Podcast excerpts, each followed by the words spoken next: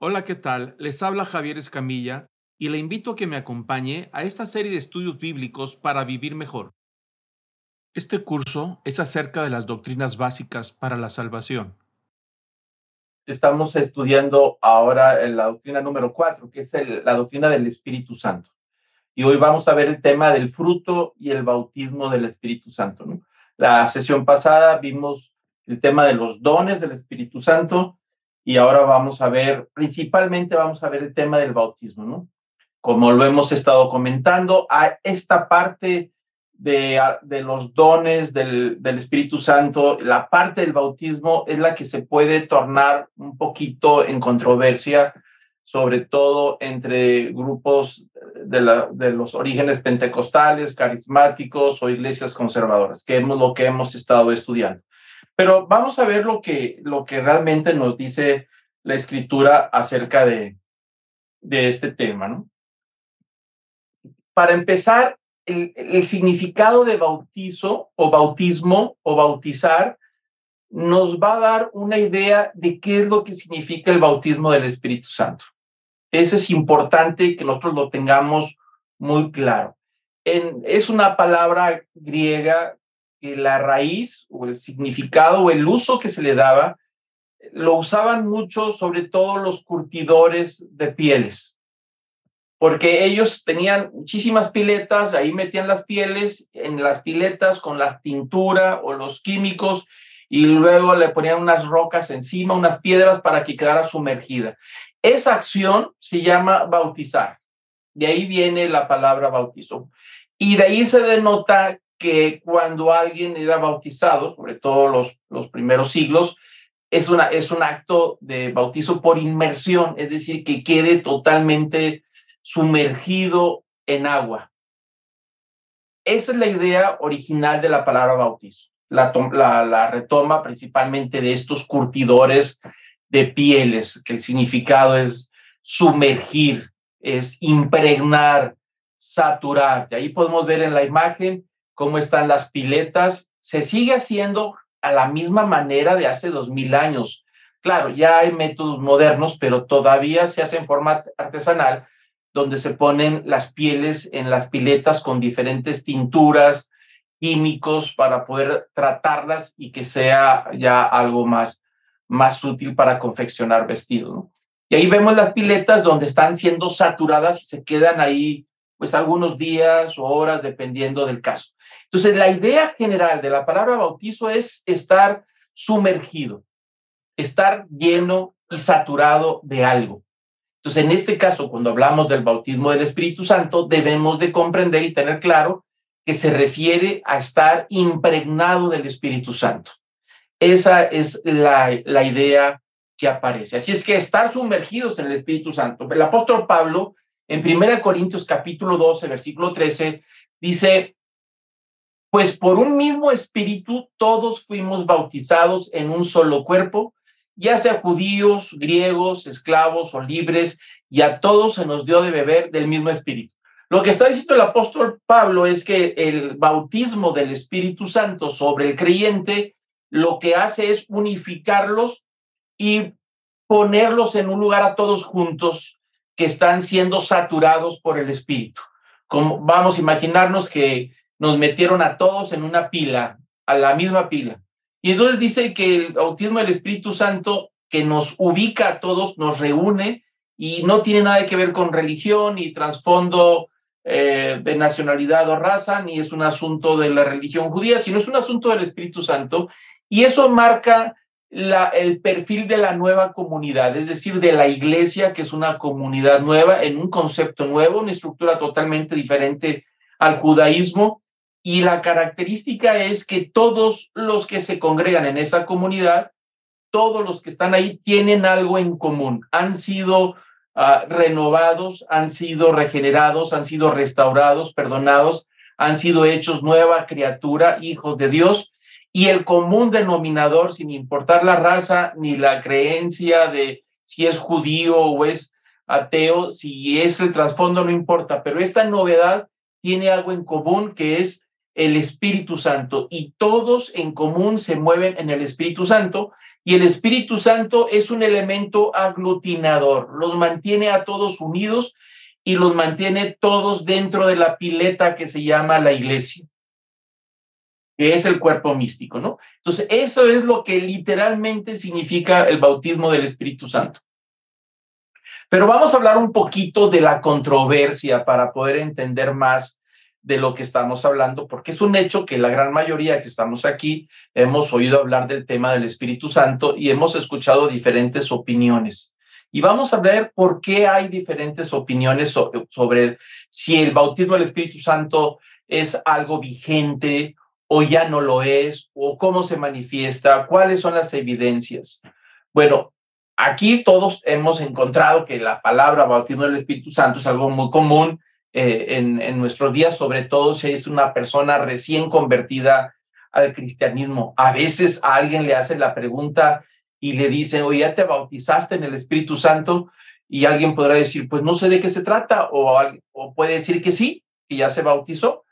Y principalmente las personas de trasfondo pentecostal, de las iglesias, asambleas de Dios, de los movimientos del siglo pasado, aquel avivamiento de los grupos pentecostales, que la característica era precisamente el Espíritu Santo, el bautismo del Espíritu Santo y por supuesto la exposición o la experiencia de los dones espirituales, principalmente aquellos que se llaman dones de poder, como los estudiamos la semana pasada, que es profecía, lengua, sanidad, milagros, como una evidencia de la presencia del Espíritu Santo. Y los grupos carismáticos también, desde los años 60 para acá, hubo esta renovación, es decir, un avivamiento, una nueva perspectiva de llevar la vida cristiana y también tiene como característica el movimiento del bautismo del Espíritu Santo, pero mucho más amplio, es decir, no solamente cubre los dones de poder de lenguas, milagros, sino también abarca otros dones como dones de administración, liderazgo, ah, eh, profecía, sabiduría y muchos otros dones más. Es un poquito más amplio y no siempre los grupos carismáticos no siempre exigen que la evidencia de la presencia del Espíritu Santo en la vida de la persona sea algún don espectacular como el del don de lenguas.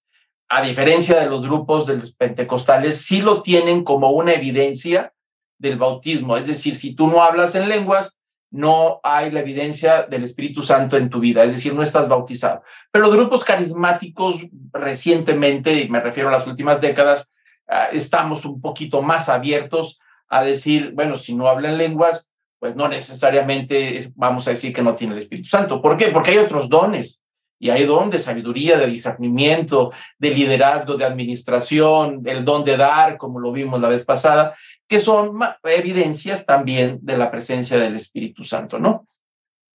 Entonces, esta doctrina que, que se ha confinado, sobre todo el bautismo del Espíritu Santo, se ha confinado principalmente a las iglesias de trasfondo pentecostal y, se ha convertido en vital importancia para los creyentes. Es decir, si no tienes el bautismo del Espíritu Santo, pues tienes problemas así lo han manejado por, por décadas, ¿no? Movimiento carismático también que ha alcanzado a casi todas las denominaciones cristianas, porque el movimiento carismático, como lo dice, es un movimiento que ha tocado a las iglesias metodistas, a presbiterianos, bautistas, interdenominacionales. Entonces, estos, inclusive la iglesia católica, también hay un movimiento carismático, pero todos estos grupos de iglesias tienen algo en común, que es el bautismo del Espíritu Santo. Entonces hay un sentimiento natural de una renovación espiritual que viene a acompañar un descubrimiento fresco de la presencia y del poder del Espíritu Santo en la iglesia. Así es que el poder va acompañado en esta eh, idea del bautismo del Espíritu Santo. Y bueno, el movimiento carismático ha tratado de buscar definir la doctrina del bautismo del Espíritu Santo basándose en las experiencias de las personas. Esta doctrina ha sido motivo de mucha controversia. Es decir, el bautismo o la presencia del Espíritu Santo en el individuo, sobre todo los movimientos pentecostales y algunos grupos carismáticos, han, han forzado, me parece a mí, que han forzado un poco de que la persona tiene que tener la experiencia de algunos de los dones de poder, desde hablar en lenguas o profecía. Entonces, cuando la persona lo están forzando, se siente con la obligación de ser bautizado en el Espíritu y si no habla en lenguas o si no tiene don de profecía o no hace milagros o no tiene don de fe, siente que no está verdaderamente bautizado en el Espíritu. Es decir, que no está inmerso en la iglesia de Cristo, ese cuerpo místico, y que de alguna manera se siente como visitante dentro del cuerpo místico que es toda la iglesia, el cuerpo de Cristo en todo el mundo, ¿no? Entonces, hasta que no aparece una evidencia como lenguas. Entonces, ella es cuando ya se siente parte del cuerpo de Cristo. Pero eso a mí me parece que es una, no hay suficiente evidencia para decir que así tiene que ser, que por supuesto eh, hay dones de poder como los estudiamos la sesión pasada, pero hay otros dones como, como el don de fe o el don de sabiduría que no son tan espectaculares, ¿no? Que también es resultado de la obra del Espíritu. Pero es una característica principalmente de los grupos pentecostales y algunos de los grupos carismáticos, no todos, pero muchos sí tienen esta perspectiva. Y eso ha provocado que mucha gente se sienta menos o se sienta obligado a falsificar un don para que ya no se sienta marcado. Es decir, si todo mi grupo habla en lenguas y yo no hablo en lenguas, pues voy a tener que inventar. Y eso se empieza a falsificar para no sentirse ah, fuera de lugar, discriminado o que alguien piense que no tiene la evidencia del Espíritu Santo. Y eso ha provocado problemas, ¿no? Inclusive en el don de profecía ha sido falsificado y alguien dice que tiene don de profecía y más bien es un adivino, pero no tiene don de profecía, pero siente que tiene que hacer algo, ¿no? Y eso es lo que es muy común que eso pueda suceder. Así es que por lo general, si bien no siempre, el cristiano carismático considera que el bautismo del Espíritu Santo es una segunda obra de gracia. Eh, eh, y eso se ha hablado mucho, es decir, la primera obra de la gracia es el perdón, de recibir el perdón de los pecados en la cruz, se llama salvación. Y algunos dicen, ¿ya recibiste la segunda gracia? Es decir, se refiere al bautismo del Espíritu Santo y lo llegan a denominar de esa manera. Pero yo no encuentro en la Biblia nada, una información tan clara que me llegue a pensar que es una segunda gracia, que es algo distinto o, subsiguiente a la regeneración del espíritu o a la conversión del cristiano. Es decir, se convierte y ahora que sigue, pues ahora sigue que tiene que bautizarse y puede pasar meses o años y no se ha bautizado en el Espíritu Santo. No, no hay, a mí no me parece que no hay suficiente evidencia y ahorita vamos a platicar un poquito, ¿no? Pero sí es un hecho que es una obra del Espíritu Santo que está disponible para todos. El bautismo del Espíritu Santo es una realidad bíblica. Hay suficientes argumentos claros para poder entender que, el Espíritu Santo sumerge al creyente sobre una realidad espiritual y lo mantiene unido con todos aquellos que han sido sumergidos por el Espíritu Santo.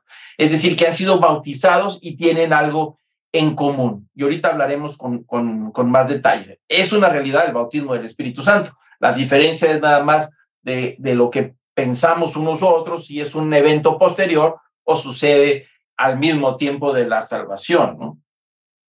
Eh, los carismáticos y pentecostales están divididos entre sí sobre el tema si se debe de hablar lenguas como una señal o manifestación necesaria del bautismo del Espíritu Santo. Como les he comentado, la gran mayoría de las iglesias que tienen origen pentecostal sí creen que el hablar en lenguas es una señal y evidencia del bautismo en la persona, el bautismo del Espíritu Santo. Grupos carismáticos no lo creen así, creen que, que hay otros dones que pueden servir también como evidencia. Entonces eso ha llevado a discusiones a desacuerdos y a veces hasta confusión con los nuevos creyentes, de tratar de seguir buscando el la segunda gracia que le llaman, o sea, el bautismo del Espíritu Santo, por un falso entendimiento desde mi punto de vista. Así es que los grupos pentecostales señalan que en el libro de los Hechos, los creyentes que obviamente ya habían experimentado la obra de la regeneración del Espíritu con anterioridad, a Pentecostés fueron llenos del Espíritu Santo y hablaron en lenguas. Este modelo bíblico, que incluye el transcurso del tiempo entre la conversión y el bautismo del Espíritu, es visto como una norma para todas las edades. Es decir, ¿por qué algunos grupos llegan a esa conclusión? Porque dicen que los apóstoles eh, se convirtieron a Cristo, pero no tenían el bautismo del Espíritu Santo, que ese fue un evento posterior y que por lo tanto así es en la vida de todo creyente. Esa, ese evento de que los seguidores de Jesús, que eran discípulos de Cristo, porque así lo dice la Escritura, que creían en Él, lo siguieron, no tenían el bautismo del Espíritu Santo y vino posteriormente, después de meses o quizá después de años en algunos casos. Entonces, ellos dicen, bueno, si así fue al principio, a esa es la norma para todos. Pero no, la realidad es que no es, no es así. Así fue en el principio porque no había llegado todavía el Espíritu Santo y así lo dijo Jesús. No se vayan de Jerusalén hasta que no reciban la promesa del Padre, la promesa del Espíritu. Entonces, como fue en un inicio, fueron dos eventos distintos, pero hay clara evidencia también en la Biblia donde muchos creyeron en Jesús en ese momento y se bautizaron en agua, pero no dice que después fueron bautizados en el Espíritu posteriormente, sino que todo sucedió ahí en ese, en ese momento. Así es que no son dos eventos distintos, aunque los apóstoles y los primeros cristianos sí lo vivieron de esa manera, porque hay pasajes donde va el apóstol Pablo y, y dice, recibieron el Espíritu Santo y ellos dicen, ¿de qué estamos hablando? No sé, ¿de qué es? Pues nada más recibimos el bautismo de arrepentimiento, el bautismo de Juan, pero no el bautismo del Espíritu Santo. Entonces ahí también se ve que son dos eventos, pero es precisamente por el inicio de la iglesia en donde muchos se arrepintieron con el bautismo de Juan y muchos creyeron en Jesús como, como el que les perdona sus pecados, son discípulos de Jesús, pero no había llegado todavía el Espíritu Santo. Por eso necesariamente en esos casos sí fueron eventos separados y posteriores, separados al menos por un periodo de tiempo, ¿no?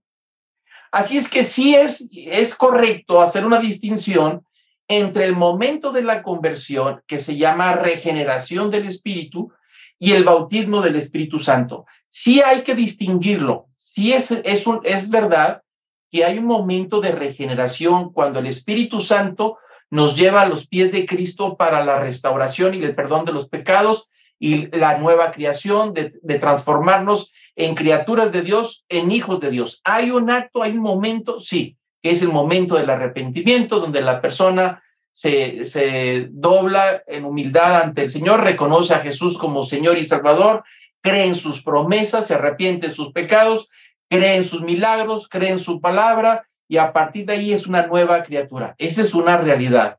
Y que el Espíritu Santo lo va a bautizar también es una realidad en el creyente. Así es que no podemos negar que estas dos cosas suceden. Pero aquí viene la explicación. La regeneración, por eso lo acabo de explicar, cuando hablemos de la doctrina de la regeneración, se está refiriendo a que el Espíritu Santo le está otorgando al creyente una nueva vida, es decir, resucitado a la vida a alguien que estaba muerto en el pecado. Voy a explicarlo de esta manera.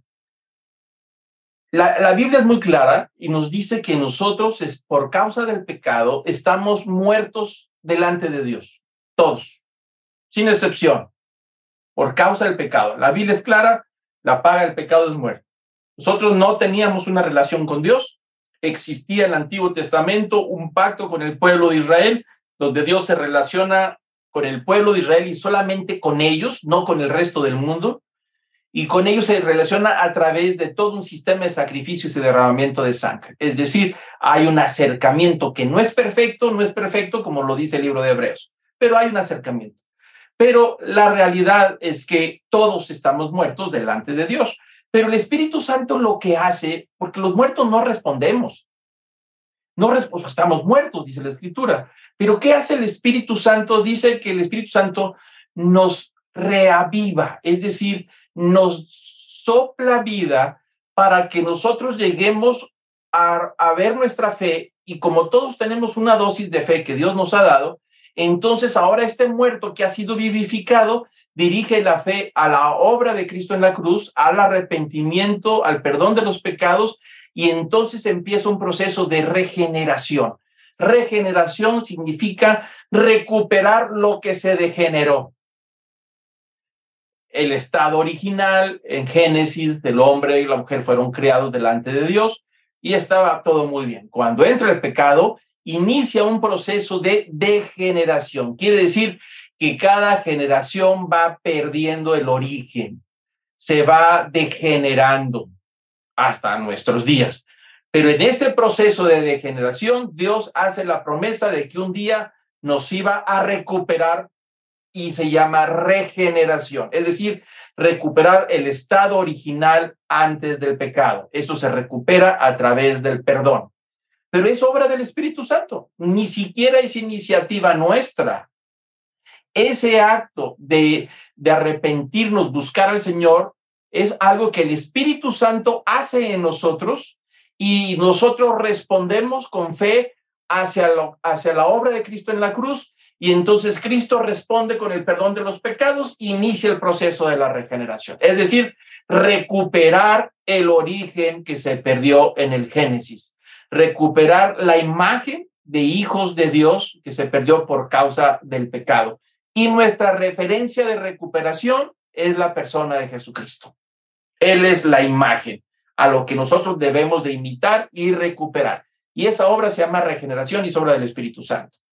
La otra parte, el bautismo del Espíritu Santo, se refiere a que Dios está dotando a su pueblo del poder para ministerio. Y aquí hay que, hay que clarificarlo, ¿no? El Espíritu Santo ya operó en nosotros al regenerarnos y darnos una vida a través de la sangre de Cristo en la cruz. Redención. Pero una vez redimido, una vez que ya ha sido lavado y perdonado, esta persona, este creyente, va a entrar a una comunidad que se llama cuerpo de Cristo místico. Así lo dice el apóstol Pablo en el libro de Efesios, en Efesios 4. Y ese acto es obra del Espíritu Santo donde toma a este creyente que ha sido recién perdonado y lo va a dotar de un poder para ejercer el ministerio. Es decir, cada uno de nosotros tenemos y debemos de tener un ministerio. Es decir, no entramos a, a la iglesia para hacer nada. Entramos para hacer algo, es decir, encontrar el plan de Dios para nuestra vida y cómo vamos a formar parte de esta extensión del reino que se está dando en todo el mundo. Entonces, cuando Jesús le dice a los discípulos que era necesario que se quedaran en Jerusalén para que recibieran el poder del Espíritu Santo, les está diciendo que vayan hasta el último rincón de la tierra predicando y enseñando todo lo que Jesús les enseñó y que prediquen el arrepentimiento y que todos se bauticen en el nombre del Padre, y del Hijo y del Espíritu Santo. Una tarea gigantesca y enorme y larga, difícil, todo lo que le querramos poner. Pero dijo Jesús, yo no los voy a dejar solos. Les voy a dar mi espíritu y es necesario que se queden en Jerusalén hasta que sean embestidos con poder, es decir, hasta que sean habilitados con un poder sobrenatural para poder cumplir la tarea de la evangelización y de llevar el testimonio de Cristo hasta el último rincón. Algo que iría contra la corriente de este mundo, que no sería fácil y que constantemente sufriría persecución, burlas, maltratos y desánimos, y entonces ahí es donde entra el poder del Espíritu Santo para poder cumplir esa responsabilidad. Así es que el bautismo del Espíritu Santo es tomar a cada creyente perdonado, cada creyente que ha sido renovado, redimido, y lo bautiza con ese poder sobrenatural para poder que ejerza y cumpla con la responsabilidad del don que se le ha dado. Por eso el bautismo del Espíritu Santo viene acompañado con los dones. Y los dones, como lo hablamos en la sesión pasada, son gracias, es decir, son habilidades, son regalos que nosotros no compramos, no nos ganamos con obras, no nacimos con ellos, porque no estamos hablando de dones naturales. Alguien puede tener un don natural y eso no quiere decir que sea don del Espíritu Santo. Es cuando el Espíritu Santo nos habilita sobrenaturalmente para ejercer el ministerio. Entonces ahí lo tenemos muy claro. La obra del Espíritu Santo en el creyente en regeneración que lo lleva a ser redimido. y la obra del Espíritu Santo en el bautismo para tomar ese creyente y ponerlo dentro de la pileta, si lo queremos ver, junto con todos los que han sido redimidos, los pone dentro de la pileta que se llama bautizo y el elemento natural de todo esto es el Espíritu Santo. Entonces todos estos redimidos nos movemos juntos, impregnados y saturados del Espíritu Santo en los diferentes dones que le haya tocado. Alguno pudo haber sido profecía, otro pudo haber sido eh, milagros, sabiduría, administración y todos los dones del Espíritu Santo tienen como propósito, según lo dice Efesios 4, llevar a cada uno de nosotros en la iglesia a la madurez, a la imagen y a la estatura de Jesucristo. Para que una vez que lleguemos a la, a la madurez, poder llevar el mensaje del Evangelio hasta el último rincón de la tierra. Todo el propósito de los dones apuntan a la gloria de Cristo, a la recuperación de la gloria de Cristo a través de todos los redimidos. Entre más evangelizamos, más enseñamos, más extendemos la, la palabra de Dios, más oramos por los que no lo conocen, estamos llevando el Evangelio, entre más se convierten, más glorifican el nombre de Cristo y entonces estamos recuperando la gloria que el diablo robó en el Génesis a través del pecado, una gloria que le pertenecía al Padre y que el diablo se la robó. A través de la conversión, regeneración y el bautismo del Espíritu Santo, inicia la obra de llevar la buena nueva hasta el último rincón de la tierra. ¿Por qué? Porque humanamente no hubiera sido posible. Es, dice el apóstol Pablo, este evangelio para algunos es una locura, difícil de digerir y difícil de, de aceptar.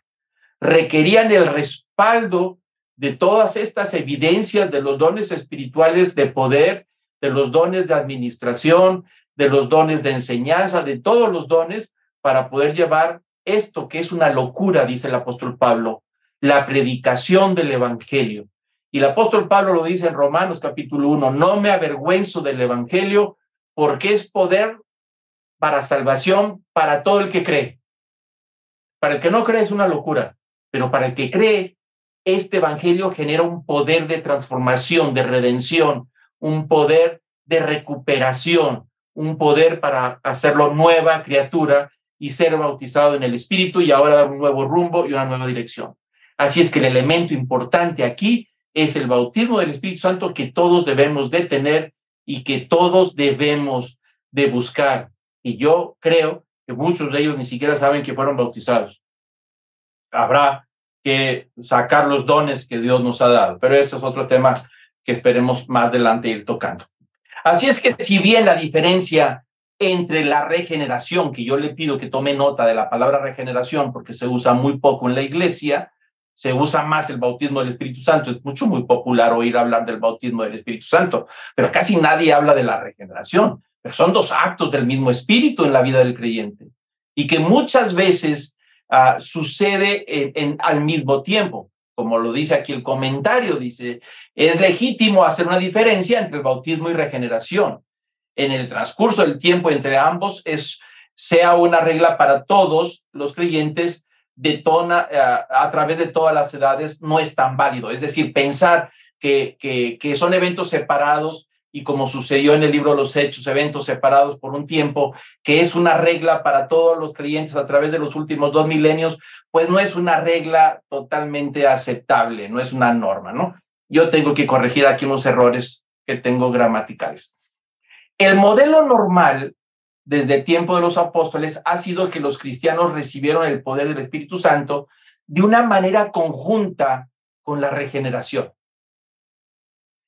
¿Qué estoy diciendo con eso? Que fue en el mismo tiempo. Si recordemos el caso de, este, de Felipe y el eunuco en el libro de los Hechos, me parece que está ahí en el capítulo 8, no estoy seguro si 7 u 8, pero ahí hay un evento muy interesante eh, donde el Espíritu Santo mueve a Felipe para que vaya y evangelice al eunuco y el eunuco dice, oye, aquí hay agua, ¿qué impide que sea bautizado? Dice, nada, vamos a bautizar y lo bautiza en ese momento, lo bautiza en agua y dice, terminando el relato, que el Espíritu Santo tomó a Felipe y lo llevó a otro lado. Pero no dice nada de que tuvo que bautizarlo en el Espíritu. Ahora, ¿fue bautizado en el Espíritu? Claro, por supuesto.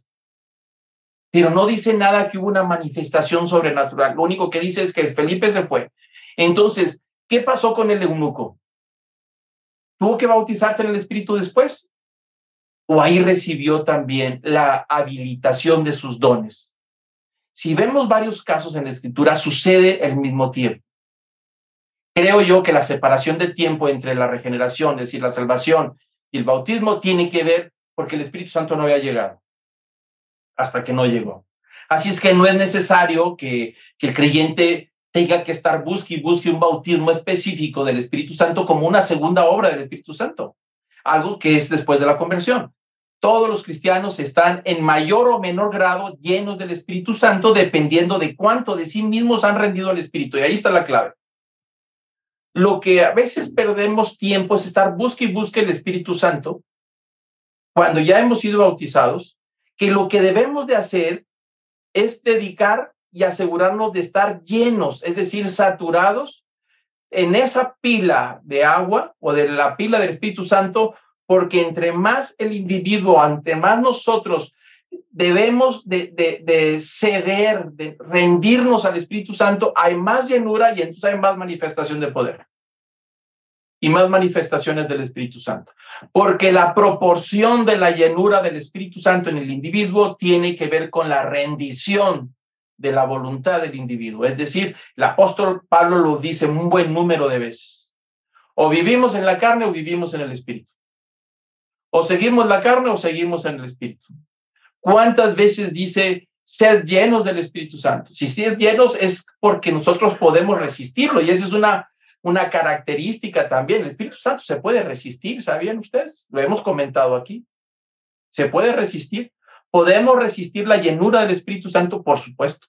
Pero en la medida en que el individuo se rinde a la presencia del Espíritu Santo y, y busca la llenura del Espíritu Santo, en esa medida se manifiesta todo lo sobrenatural. Si es que es la voluntad del Espíritu Santo, pero se va llenando y de que estamos saturados en el Espíritu, se, se llena, pero entre más dejemos que la carne haga su trabajo, pues entonces no estamos llenos del Espíritu Santo. O estamos llenos de la presencia del Espíritu o estamos llenos de nuestra propia carne. Y que eso es lo que dice el apóstol Pablo, inclusive en Romanos también hace ese comentario. Entonces aquí, en lugar de estar busque y busque el bautismo, y no es algo malo, pero es algo que yo creo que ha sucedido al momento en que fue regenerado, entonces lo que nos toca es rendirnos al Espíritu Santo para buscar su llenura, es ser llenos del Espíritu. Eso sí es muy importante, porque en la medida en que estemos llenos del Espíritu, es en la medida en que el Espíritu Santo obra y opera a través de nosotros. Desde una oración de fe hasta espíritu de sabiduría, discernimiento, lo que el Espíritu Santo haya dado. Porque la medida que el Espíritu satura al individuo, se convierte en una herramienta en las manos del Espíritu Santo para el ministerio y para la extensión de la palabra y para la glorificación del nombre de Jesucristo. Ese es un punto importante. Así es que el tema de, que hablamos del Espíritu Santo con las iglesias pentecostales, y no estoy hablando mal ni en contra, solamente hablamos de una doctrina que, que ha sido a veces polémica, pues es la línea divisoria uh, en, en, todo esto, ¿no? El acto cuando el Espíritu Santo llega en el libro de los Hechos, capítulo 2, en ese acto del Espíritu Santo que bautiza a todos con lenguas de fuego, ese es un parteaguas en toda la historia del cristianismo, del Antiguo Testamento y del Nuevo Testamento. Eso es lo que separa el Antiguo del Nuevo Testamento. A partir de Pentecostés es el nacimiento de la iglesia, de esta comunidad de creyentes regenerados, bautizados por el Espíritu. A partir del capítulo 2 del libro de los Hechos. Así es que en el Antiguo Testamento estaba el Espíritu Santo, sí, por supuesto, por supuesto que estaba el Espíritu Santo, pero solamente operaba en algunos casos especiales. Es decir, se ungían a los reyes, a los sacerdotes y a los profetas. Y en algunos casos, como dice el libro de números, dice, y fue lleno del Espíritu, como el caso de Gedeón. ¿Se acuerdan? Un hombre común y corriente. Y dice la escritura en el libro de, de, números, que fue lleno del Espíritu Santo. Y el Espíritu Santo tocaba a, un profeta, a un joven eh, como Elías, y lo, lo tocó como a, Isaías, tocó sus labios, y en ese momento lo ungió, lo bautizó, lo llenó y le dio unos dones, pero fue solamente en ese caso, no era para todo Israel. El Espíritu Santo no era para todos, solamente en algunos casos con propósitos específicos. Era cuando el Espíritu Santo bautizaba en el Antiguo Testamento. Así es que cuando viene Pentecostés, en el libro de los Hechos, capítulo 2, sucede algo que estaba siendo profetizado. Es decir, sucede el bautismo, la llenura, Pentecostés como lenguas de fuego, y a partir de ahí sería una constante en todos los creyentes regenerados, en todos. No excepciones como en el Antiguo Testamento, que el profeta Samuel, Elías, o el rey David, o el sacerdote fulano de tal, ¿no? O Gedeón. No fue, aquellos eran casos aislados con un propósito específico. Pero aquí no. Aquí es todo creyente es bautizado en el Espíritu. Por eso es un parteaguas el tema del Espíritu Santo. Así es que todos los episodios del bautismo del Espíritu Santo después de Pentecostés, en el capítulo 2 del libro de los Hechos, se entienden como una prolongación del mismo Pentecostés. Es decir, Pentecostés, el acto del bautismo del Espíritu Santo, el capítulo 2 de los Hechos, no es un acto, eh, es decir, que sucedió un instante, no, sino hay una continuidad. De hecho, el libro de los Hechos debería llamarse el libro de los Hechos del Espíritu Santo, porque a partir del capítulo 2, el Espíritu Santo empieza a operar en todos. Es un bautismo constante y todos los creyentes están entrando a este bautismo espiritual. Y entonces, ¿qué es lo que está sucediendo? Que la iglesia del Nuevo Testamento, ah, no todos hablaban en lenguas, eso es una realidad, lo dice el apóstol Pablo, pero todos los cristianos tenían el don del Espíritu y eso sí era muy importante, ¿no? Así es que con ese acto se cumplió la famosa profecía de Joel 2, 28, 29.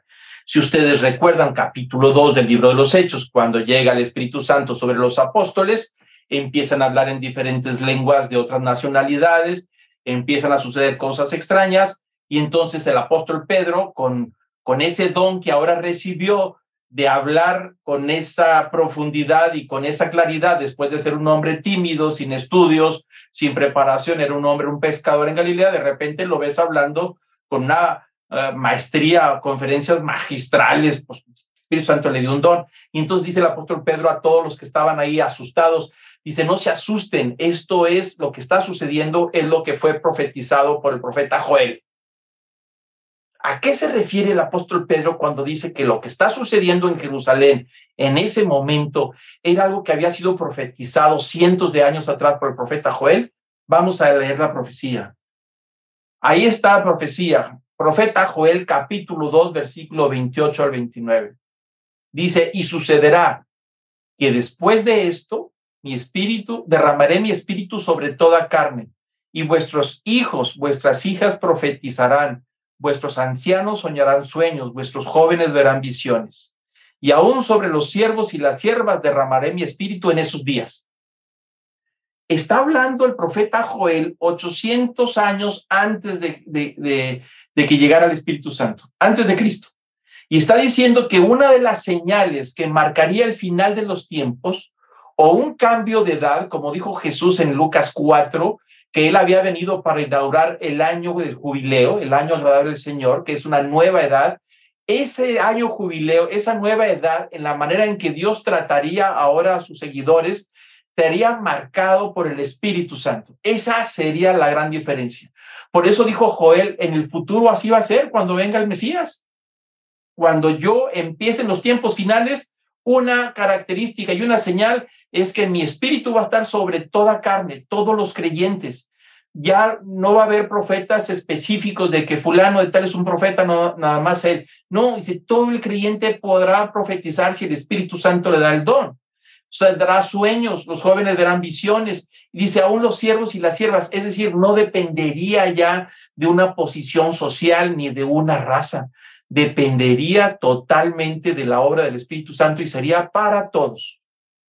Algo es lo que estamos viviendo desde hace dos mil años con la llegada del Espíritu Santo en la iglesia. Eso se conoce como iglesia. estos todos bautizados en el Espíritu profetizado por Joel, se conoce como la iglesia. 800 años después, el profeta también profetizado por Juan el Bautista en Marcos 1, versículos 7 al 8, también habla del mismo tema. Y, se, y, habla refiriéndose a Jesús, porque había tanto alboroto en el, en, el, en el río Jordán antes de que Jesús fuera manifestado públicamente. Había mucho alboroto porque él venía, como le decía la profecía, anunciando a la venida del Mesías, y había mucha gente bautizándose en el río Jordán. Y la gente de Jerusalén, los estudiosos, los rabinos, eh, los fariseos se preocupaban porque había un movimiento muy grande en, el Jordán y no era un movimiento de ellos, era un movimiento de Juan el Bautista. Y, algunos fueron a investigar y mandaron una comisión a que investigara de qué se trataba y le dijeron estos, esta comisión le dice a Juan el Bautista, entre la gente que había ahí de testigos, le dicen, ¿eres tú el que habría de venir? Es decir, refiriéndose a, al Mesías. Y, y, él dijo que no. Dijo, no, que Juan el Bautista enseñaba y predicaba. Dice, yo no soy, cuando ve a Jesús que venía del desierto, dice, Él es el Cordero de Dios que quita el pecado del mundo. Es decir, este es el que había sido profetizado. Y, y Juan predicaba diciendo, tras mí viene uno que es más poderoso que yo, refiriéndose a Jesús, a quien no soy digno de desatar inclinándome la correa de sus sandalias. Ni siquiera para eso soy digno de desatar las correas de sus sandalias, como una señal de bienvenida, como los esclavos hacían cuando llegaban a una casa y, les atendían los pies, les lavaban los pies. Dice Juan el Bautista, es tan grande el que viene detrás de mí que ni siquiera soy digno de tocar sus pies. Y dice, yo los bauticé con agua, es decir, un bautismo de arrepentimiento. Pero él, refiriéndose a Jesús, los va a bautizar en el Espíritu Santo.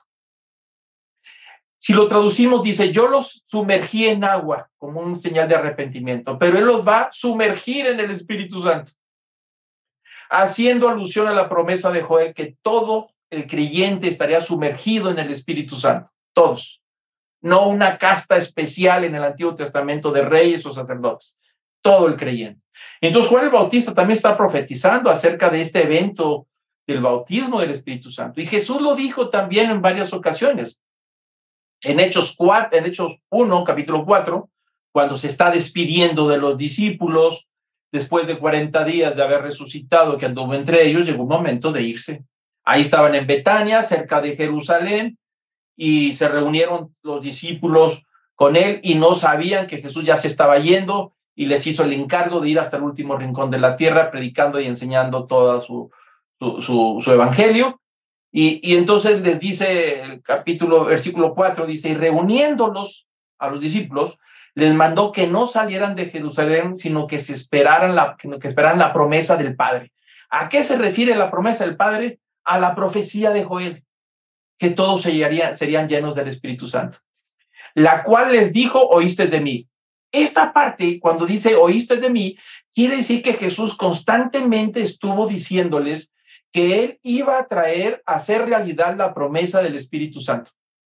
La promesa de Joel iba a ser una realidad, pero él la iba a traer, porque lo estuvo repitiendo, por eso dice, yo se los dije, oíste de mí varias veces, no se vayan de Jerusalén. El Padre, hasta que no reciban la promesa que el Padre prometió, de mandar el Espíritu, de ser llenos, bautizados, saturados. Así es que el bautismo en el Espíritu Santo también inaugura esa época de la que estamos hablando, la, época de la iglesia, ese es el parteaguas. El Espíritu Santo, el bautismo es el parteaguas entre el Antiguo Testamento y el Nuevo Testamento, la iglesia y el pueblo de Israel. Ahí está una separación. No más que en esta iglesia es una comunidad de todos bautizados en el Espíritu, sin, sin raza, sin cuestión social, ni idioma, ni cultura, todos estamos dentro de la misma pileta de saturación que es el bautismo del Espíritu Santo. Pero estaba profetizado también por Ezequiel, o sea, ya había evidencias de eso. Y Ezequiel lo dijo versículo, capítulo 36, versículo 25. Dice, esparciré sobre vosotros agua limpia y seréis limpiados de todas vuestras inmundicias. Está hablando de la obra de Cristo en la cruz en el futuro. Y de todos vuestros ídolos os limpiaré. Es decir, voy a traer una solución definitiva para el pueblo de Israel que había caído en la idolatría porque ustedes no pueden, pero yo voy a mandar a alguien que va a poder por ustedes. Y los voy a lavar, los voy a limpiar. Y dice, y les voy a dar un corazón nuevo. Y pondré un espíritu nuevo dentro de vosotros. Y ahí está la clave. Escuchen lo que está diciendo. Pondré un espíritu nuevo dentro de vosotros. Note que la palabra en este versículo es espíritu con E minúscula. Se está refiriendo al espíritu del ser humano. No se está refiriendo al Espíritu Santo. Dice, habrá algo nuevo en el, en el, en el ser humano, en el creyente. Y si voy a quitar de vuestra carne el corazón de piedra, es decir, la dureza, un espíritu duro, testarudo de parte nuestra. Y os daré un corazón de carne y pondré dentro de vosotros mi espíritu, y ahí está con mayúscula. Siempre que ustedes vean la palabra espíritu, tienen que saber si está con mayúscula, es el Espíritu Santo. Si está con minúscula, se refiere al espíritu del hombre. Y ahí tenemos las dos palabras. Y entonces la profecía de Ezequiel dice, el pueblo Israel no tiene solución. Sigue cayendo en la idolatría. Les he mandado profetas de todo tipo, pero les voy a prometer que yo voy a lavarlos, los voy a limpiar, los voy a perdonar, les voy a quitar sus iniquidades. Les voy a dar un corazón nuevo, voy a quitar ese corazón de piedra y voy a poner un espíritu nuevo dentro de ustedes. Es decir, el espíritu humano sería regenerado. A eso se refiere de que estábamos muertos y pone un espíritu nuevo vivificado para poder responder a la obra de Cristo. Y quitaré de vuestra carne el corazón de piedra y os daré un corazón de carne. Y entonces, una vez que hace toda esta limpieza y toda esta preparación que se llama regeneración, perdón de los pecados, que se llama el arrepentimiento y, y la redención, y entonces pondré de vosotros el Espíritu, y eso se llama bautismo. Ahí están las dos partes de las que he estado hablando. La regeneración, es decir, limpiados, perdonados, santificados, un corazón nuevo, un corazón de carne, y voy a quitar la maldad. Y una vez que están limpiecitos, ya preparados, voy a poner mi espíritu dentro de ustedes. Porque hasta entonces el Espíritu Santo estaba fuera. Y solamente en algunos casos especiales se derramaba el Espíritu sobre David, sobre el profeta Samuel, casos especiales pero ahora la promesa era para todos. Y esta profecía, Ezequiel dice que es para todos. Y andaréis en mis estatutos y guardaréis mis preceptos y los pongáis por obra. Y ahí está la promesa. Así es que el bautismo del Espíritu Santo es el medio por el cual ingresamos al cuerpo de Cristo. Nosotros no hemos entrado para ser miembros de ninguna iglesia ni denominación, ni ninguna institución religiosa. No pertenecemos a ninguna institución religiosa. Nosotros fuimos lavados, regenerados, recuperados, redimidos, limpiados. Nos puso un corazón de carne y quitó el corazón duro que teníamos de pecado. Y entonces puso el Espíritu Santo, el bautismo sobre nosotros para que viviera dentro de nosotros, para que el Espíritu Santo una vez dentro de nosotros nos va a ubicar dentro del cuerpo de Cristo y nos va a dar de su poder para poder ejercer el ministerio. Esa es la realidad. El Espíritu Santo es el que nos hace que entremos al, cuerpo de Cristo, que formemos parte de toda esta iglesia que se llama comunidad de todos los regenerados desde el principio, desde que Cristo murió en la cruz hasta cuando Él regrese por segunda vez. Todos estamos reunidos, unidos por el Espíritu Santo en este cuerpo místico que se llama iglesia, que es el cuerpo de Cristo. Ahí estamos. ¿Y eso qué es? Obra del Espíritu Santo, por supuesto. Esto es obra del Espíritu Santo. Por eso a veces dedicamos más tiempo a, cuando hablamos del Espíritu Santo, a hablar de los dones y no hablamos de todo lo que el Espíritu Santo hace en el creyente, que son muchas cosas. ¿no? Fíjese lo que dice Corintios 2, 13. Porque por un solo espíritu fuimos todos bautizados en un cuerpo, sumergidos en un cuerpo. Ese cuerpo es la pileta. Eso es lo que está diciendo todos fuimos bautizados, sumergidos en una pileta que se llama cuerpo, sean judíos, griegos, sean esclavos o libres, y todos se nos dio de beber del mismo espíritu. Es decir, todos nos impregnamos del mismo espíritu, vivimos espiritualmente del mismo espíritu.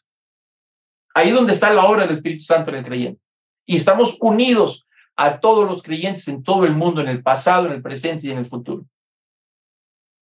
Romanos 8, 9 dice el apóstol Pablo, mas vosotros no vivís según la carne, sino según el Espíritu.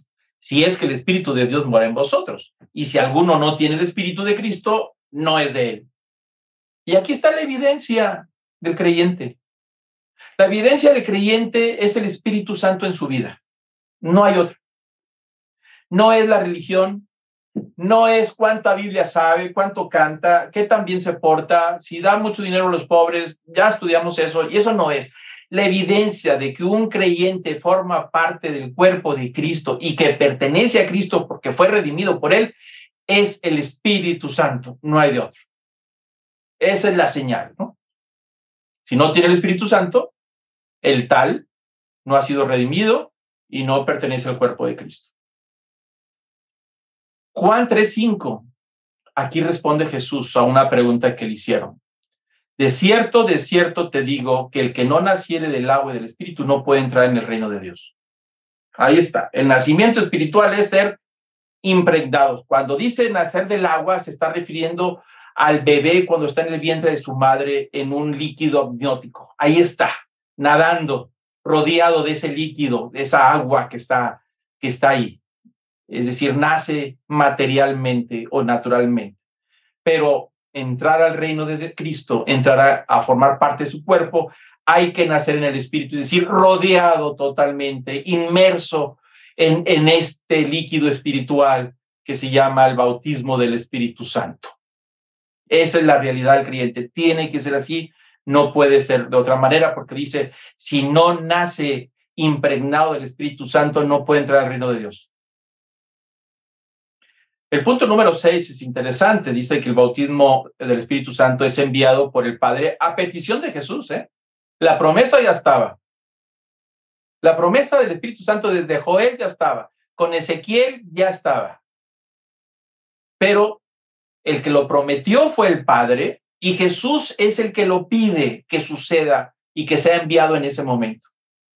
Dice versículo 16, eh, la cita mm, les quedó mal, Ah, me parece que es Juan 17, capítulo 17, versículo 16. Dice, y yo rogaré al Padre. Note lo que dice ahí, rogaré al Padre. Yo voy a rogar al Padre y Él os dará otro consolador para que esté con vosotros para siempre. La palabra consolador en griego es paracletos, que significa ayudador, que significa abogado. ¿Por qué Jesús dijo eso? Porque los discípulos se sentían que Jesús los iba a dejar y los iba a abandonar. Por eso le dijeron, Señor, ¿a dónde iremos? Solamente tú tienes palabra de vida eterna. Muéstranos el camino para que donde tú vayas nosotros también queremos ir. Y le dijo, ustedes no me pueden seguir ahora, pero me seguirán después. Pero ahorita no. Pero es necesario que yo me vaya para dejarles mi espíritu. Y entonces dice, yo voy a rogar al Padre, ustedes no van a estar solos, me voy a ir, pero no se van a quedar solos. Yo me voy a encargar de pedirle al Padre que les mande el otro ayudador. El otro ayudador es el Espíritu Santo, porque dice, yo soy el ayudador, yo soy el abogado. La palabra paracleto significa abogado. Yo soy el que estoy por ustedes. Pero me tengo que ir para preparar una morada. Pero le voy a pedir al Padre que mande al otro, al otro consolador, al otro abogado, al otro ayudador, paracletos. Él va a estar con ustedes todo este tiempo, todos los días de su vida, eh, todos los creyentes, hasta que llegue el día del juicio final, en donde ya no sea necesario que el paracleto ya no esté presente. Es decir, cuando ustedes ya van a venir conmigo. Por eso dice aquí, para que esté con vosotros siempre. Es decir, el Espíritu de verdad, a quien el mundo no puede recibir, porque no es para todos, es nomás para los creyentes en Cristo, porque ni le ve ni le conoce, pero vosotros sí le conocéis, porque mora en vosotros y estará en vosotros. Fíjense lo que dice aquí, y pongan mucha atención a este pasaje para entender esta realidad. Al final del versículo 17 dice Jesús, porque mora con vosotros y estará tiempo futuro en vosotros. Antes de Pentecostés, los discípulos eran seguidores de Jesús, creyentes en Jesús, y el Espíritu Santo estaba entre ellos, pero no estaba dentro de ellos, hasta que no fue derramado el día de Pentecostés, entonces entró en ellos y los habilitó con poder y los puso dentro del cuerpo y los acompañó por el resto de su vida. Dos palabras interesantes. Dice, mora en vosotros, está con ustedes, y estará en vosotros, que es la parte futura del Pentecostés.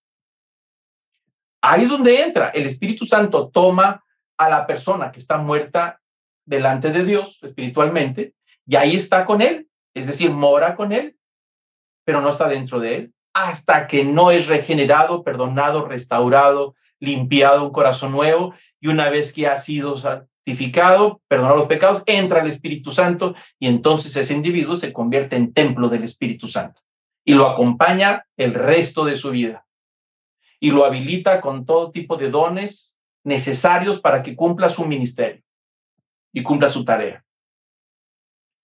Vamos terminando. El fruto del Espíritu Santo es una fuerte evidencia del bautismo del Espíritu Santo, no solamente los dones. Como les acabo de compartir, algunas iglesias, algunas personas creen que la única evidencia del bautismo del Espíritu Santo es hablar en lenguas. Yo personalmente no lo creo que sea la única evidencia. Creo que hay evidencias, hay muchas más evidencias, pero una evidencia que sí es muy fuerte es la de los frutos. Jesús fue bien claro. Cuando los discípulos le dijeron, Señor, ¿cómo vamos a saber quiénes son de los nuestros? Pues no se apuren, no se, no se peleen con ellos, por sus frutos los conoceréis. Es decir, por el resultado final. Porque el don de lengua se puede falsear. El de profecía también podemos falsificar el de profecía. Podemos presumir que tenemos sabiduría y no somos sabios. Podemos fingir que damos y no damos nada. Muchos de esos dones se pueden falsear. Y el enemigo puede hasta inclusive parecer que haga milagros del Espíritu Santo y no son.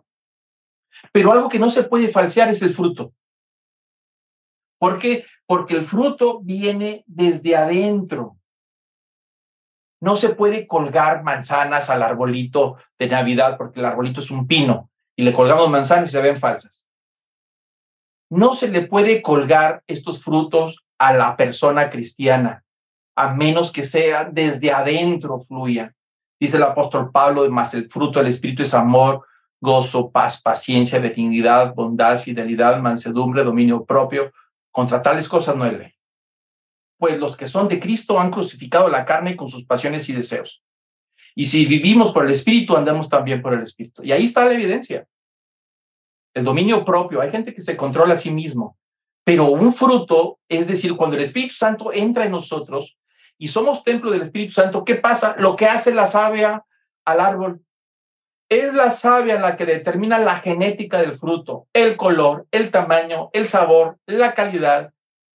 Todo eso es determinado por los genes de la savia, la cepa de dónde viene esa cepa de ese fruto. Nosotros tenemos una muy buena cepa espiritual y por eso los frutos deben de ser en forma sobrenatural de amor, gozo, paz, paciencia, benignidad y fidelidad. Si nosotros decimos que somos seguidores de Jesucristo y decimos que tenemos el Espíritu Santo y hablamos en lenguas, como dice Pablo, 1 Corintios 13, en lenguas angelicales, angelicales o humanas o profetizamos, pero no tengo amor, el fruto del Espíritu, no soy nada, es mentira, todo lo demás es falso. Pero si soy intolerante, implacable, si soy, no tengo paciencia y me lleva a lastimar a los demás, si no hay bondad en mí, si yo soy infiel, si no soy enseñable, si no me domino y no tengo dominio propio, ahí no hay frutos del Espíritu Santo. Dice, contra tales cosas no hay ley. Es decir, contra esas cosas no se puede rebatir, porque nadie puede decir que es cristiano, seguidor de Jesucristo, presumiendo que ha sido bautizado en el Espíritu Santo y que tiene todos los dones, pero es un intolerante, es un impaciente, es, o es un pleitista, no hay paz en su vida, vive toda la vida deprimido, no hay amor, no tolera a nadie, no se porta bien con los demás. Ahí está cuando dice el apóstol Pablo en 1 Corintios 13. Digo, qué bueno que tengan frutos, qué bueno que tienen talentos y dones, pero busquen el mayor. Es decir, la evidencia de que alguien ha sido transformado y regenerado es que antes que era intolerante, ahora es tolerante con los demás, aunque no piensen igual que él. Si antes sentía coraje, celos, odio y envidia por los demás, ahora siente amor y compasión y misericordia por los demás. Algo que no es natural, sobre todo con los que le hicieron daño. porque no es natural amar a los que te hicieron daño. Eso no es natural. O sea, ¿cómo vas a amar a aquellos que te han destruido? Pero cuando eh, perdonas por amor, es un fruto del Espíritu Santo, es una evidencia real y benigna. Cuando pagas bien cuando te hacen un mal, dice el apóstol Pedro, pagad el bien cuando los hacen mal, no paguéis mal por mal, más bien hazles el bien. Lo dijo Jesús, si lo hacen de esa manera, van a amontonar agua sobre su cabeza. La mayor evidencia de que somos templo del Espíritu Santo es la transformación del individuo en una naturaleza totalmente diferente de lo que era antes, cambiado por completo. Eso fue lo que le pasó a Gedeón, a David, a Samuel, a los profetas, fueron transformados por completo. Voy terminando con esta gráfica. Dice Juan 14, 16. Yo rogaré al Padre, dice Jesús, y Él os dará otro consolador para que esté con vosotros para siempre. Aquí está la cita completa que me faltó. Es, es Juan 14, 16 y 17. Pero aquí está. Dice, yo voy a rogar para que les dé el otro ayudante. Lo tienen que tener. Ustedes dos no pueden. Necesitan al Espíritu Santo. Necesitan ser bautizados. El Espíritu Santo actúa en la salvación y la regeneración. ¿Cómo? Nos vivifica porque estábamos muertos en pecado. Nos da convicción de pecado. Nos dirige a la cruz para arrepentimiento. Nos regenera, es decir, volvemos a empezar ahora sí a la imagen de Dios, a la estatura, a, a la referencia de Jesucristo. Nos santifica, es decir, el lavamiento. Nos sella, es decir, ya está limpio ya está regenerado, ya hay una nueva criatura, tiene un nuevo nombre, lo envuelve el paquetito y le pone el sello, guardado para el juicio final. Nadie lo toque, pertenece a Cristo, ya está sellado. Eso es obra del Espíritu Santo. Y cuando el Espíritu Santo hace en la iglesia, es decir, que nos pone, nos bautiza para meternos al cuerpo de Cristo, nos introduce como creyentes al cuerpo de Cristo, formamos parte de Cristo ahora, somos herederos con Cristo lo habilita con los dones espirituales para que funcione en un ministerio y no esté nada más sentado sin hacer nada. Nos consuela y fortalece en el tiempo de sufrimiento, de enfermedad, cuando las cosas se ponen difíciles, ahí está el paracleto, ahí está el ayudador que dijo Jesús que era necesario que viniera. Les va a mandar otro ayudador. Yo no voy a estar, pero va a estar mi espíritu, el Espíritu Santo. Nos ilumina y nos da testimonio interno de que somos de Cristo, dice Pablo en Romanos 8. Y nos da iluminación para los pasajes difíciles, para poder alimentarnos de su palabra, aquellos pasajes oscuros. Y nos acompaña al creyente todos los días de nuestra vida. No se va. Él siempre estará ahí. Lo que sucede es que nosotros podemos resistirle y evitar que nos llene y nos sature de su presencia. Pero ahí está la promesa. Dios cumple la promesa y Dios ha mandado el Espíritu para poder vivir bautizados, sumergidos, saturados en Él. Y nos va a acompañar todos los días de nuestra vida hasta que llegue el momento de la graduación. Y cuando estamos en el mundo, el Espíritu Santo nos da de sus frutos desde adentro, resulta en todos estos frutos para que sirvan como testimonio de lo que Cristo ha hecho en nuestra vida. Y aquí está el recuento, en los recuadros azules. El Espíritu Santo nos vivifica cuando estábamos muertos. Después nos regenera, recuperar lo que se perdió. Después nos introduce en el cuerpo de Cristo. Después nos bautiza al saturarnos en Él y darnos todo tipo de don y habilidades para la obra del ministerio. Y luego hace producir los frutos sobrenaturales que no teníamos para testimonio de la obra de Cristo en el mundo. Y en ese testimonio más gente se convierte y el Espíritu Santo al final nos sella como pertenecientes a Cristo. Es decir, esta novia ya tiene novio, está sellada, nadie la puede tocar, nadie la puede proponer matrimonio, nadie puede coquetar con ella. Y esa es la novia la iglesia y el Espíritu Santo la guarda, la cuida, la mantiene limpia, le da un vestido blanco y se la presenta al Cordero cuando lleguen las bodas del Cordero. Esa es la obra del Espíritu Santo. Hasta el último momento, ahí está el Espíritu Santo y el Espíritu Santo como el padre de la novia, así lo entrega al novio. Aquí está, amiga, te la entrego. Y esa es obra del Espíritu Santo, el que nos va a acompañar toda la vida. Como ustedes pueden ver, El Espíritu Santo no es un asunto nada más de dones espirituales. Es todo un ministerio, de principio al fin, de todos los días, de todos los años y de todas las edades, hasta que venga el día de las bodas del Cordero. Y entonces, una vez con Cristo, habitaremos en un cielo nuevo y en una tierra nueva. Y así dice Apocalipsis, y de las cosas viejas ya nadie se acordará jamás. La iglesia ha sobrevivido hasta nuestros días después de tanta persecución, después de tanto pecado, tanto engaño, tanto que ha sufrido, ha sobrevivido gracias al Espíritu Santo. Estamos aquí por obra del Espíritu Santo. A pesar de que hubo siglos en donde parecía que estaba oscurecido, que estaba adormecido, que parecía que no había manifestaciones de poder, ahí estuvo el Espíritu Santo. En quietud, en fortaleza, llevando fortaleza, sacando la verdad en medio de la mentira, llevando fortaleza a los que fueron perseguidos, a aquellos que fueron encarcelados, a los que fueron valientes para traducir la palabra de Dios a todos los idiomas, aquellos que estuvieron dispuestos a perder y que dijeron, hagan lo que quieran conmigo, pero para atrás ni para agarrar vuelo. Eso que llegaron a ese punto estos creyentes es obra del Espíritu Santo. Les fortaleció, los, eh, los habilitó para los dones, para poder seguir avanzando y que la iglesia pudiera llegar al final de las bodas del Cordero, de la mano del Espíritu Santo. Con esto termino esta doctrina del bautismo del Espíritu Santo y del Espíritu Santo. La próxima semana vamos a estudiar la doctrina número 5, el ser humano, su origen, la naturaleza del ser humano y el futuro del ser humano.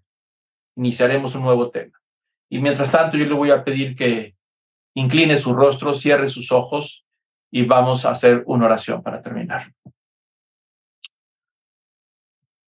Ahí donde se encuentra, en cualquier lugar, le pido que tome un tiempo para poder someternos a su voluntad y decirle, Padre, gracias por la promesa. Cumpliste la promesa de mandar a tu Hijo que tomara forma humana para morir en la cruz.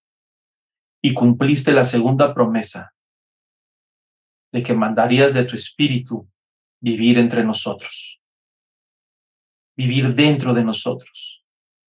Y mandaste a tu Hijo para regenerarnos, para purificarnos y santificarnos con su preciosa sangre.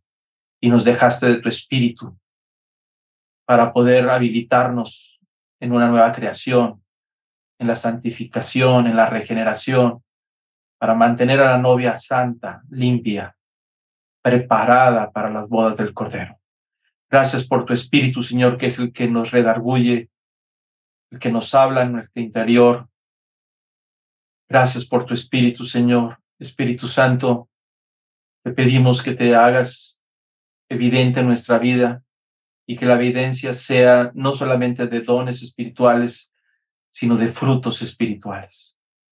Que podamos amar más, que podamos tener mayor dominio sobre nuestra propia carne, que podamos ser pacientes, que podamos, Señor, operar en benignidad, en mansedumbre. Padre, que seamos testimonio de la obra tuya y la obra de tu Hijo en nuestra vida. Y que muchos lleguen a arrodillarse y a doblegarse delante de ti y nacer como nuevas criaturas como resultado de la obra del Espíritu, para que cada día más personas regeneradas, nuevos creyentes, glorifiquen el nombre de Cristo y recuperar la gloria que el pecado y el diablo robó. Padre, te pedimos que seamos testimonio de esa obra y que seamos fieles y listos, que a pesar de nuestras luchas y las batallas, que podamos ser fortalecidos en el interior por el poder del Espíritu y que podamos conocer ese poder sobrenatural del Espíritu Santo que levantó a Cristo de entre los muertos y que ese poder ha sido dado a la iglesia para enfrentar las puertas del infierno, para enfrentar la adversidad, el desánimo, la tristeza, la enfermedad, la depresión, el cansancio, los años. Señor, que podamos ser victoriosos en tu nombre por el poder de tu Espíritu. Gracias, Señor, te damos. Te glorificamos a ti en el nombre de Cristo Jesús. Amén.